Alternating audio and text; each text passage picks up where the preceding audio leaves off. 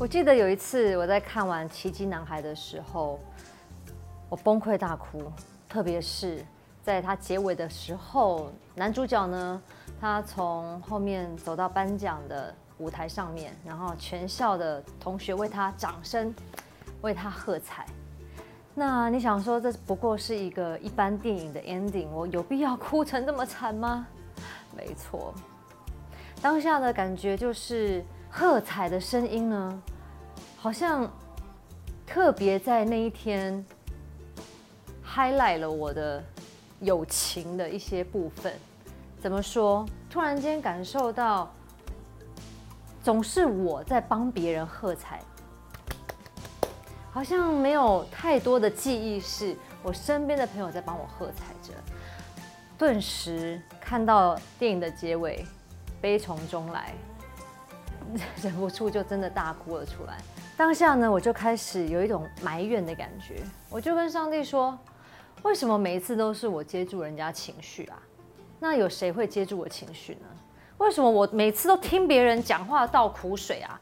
那谁听我讲话，谁听我倒苦水？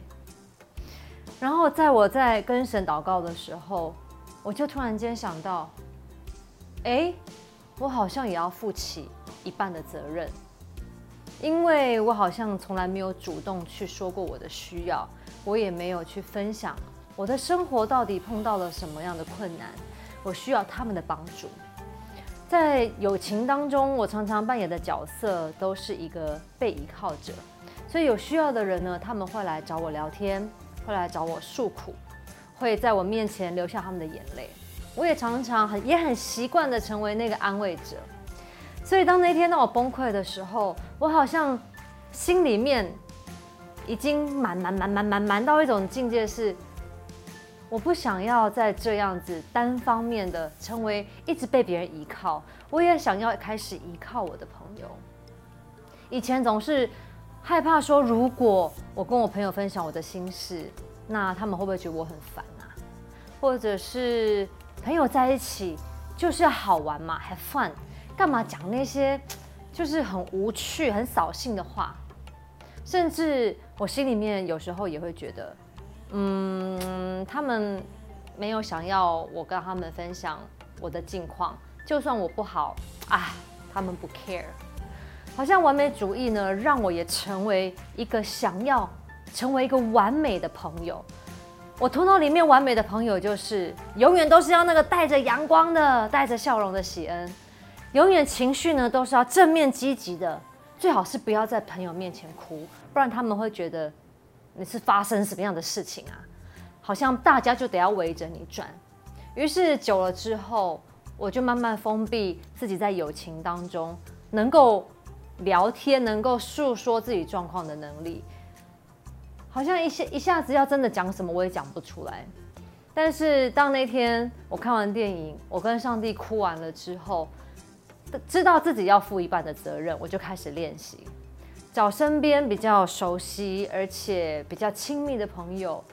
我记得我跟我一个朋友在说：“哎，我可以跟你讲一下我最近发生的事情吗？”他说：“好啊。”结果我就把刚刚上述的那些状况，我在看完电影哭的时候的那一些情景，我跟他分享。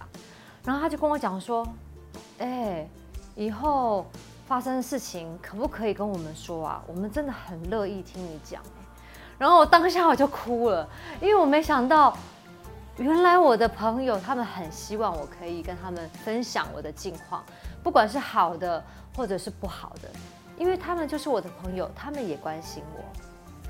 所以我相信，在友情当中呢，都是要彼此支持、互相体谅的。有时候完美主义呢，会让我们以为这样子的友情是完美的，但殊不知。隔阂了我们跟朋友之间当中那个亲密感，所以今天我们要来祷告，让我们在友情当中，我们所拥有的不是只是一个阳光、积极，好像任何问题都没有的友情，而是我们可以愿意跨出一步，成为彼此互相支持、一起笑、一起哭的友情。我们一起来祷告，亲爱的耶稣，在友情当中，我们相信有喜怒哀乐。不要只是成为那个聆听的人而已，也不是只是成为那个被依靠的人。神，你创造朋友，把这些人摆在我们的身边，也就是让我们在需要的时候，也适时的可以依靠他们，让我们能够愿意敞开我们的心，能够真实的跟朋友来交流，让我们也不怕我们的心会因着敞开而受伤，因为我们也需要去相信，在友情当中是有真正的信任关系。耶稣，谢谢你，主要你会将更多的好友也放在我们的身边，让我们一起来突破，一起来过生活。耶稣，谢谢你垂听我们祷告，奉耶稣的名，Amen。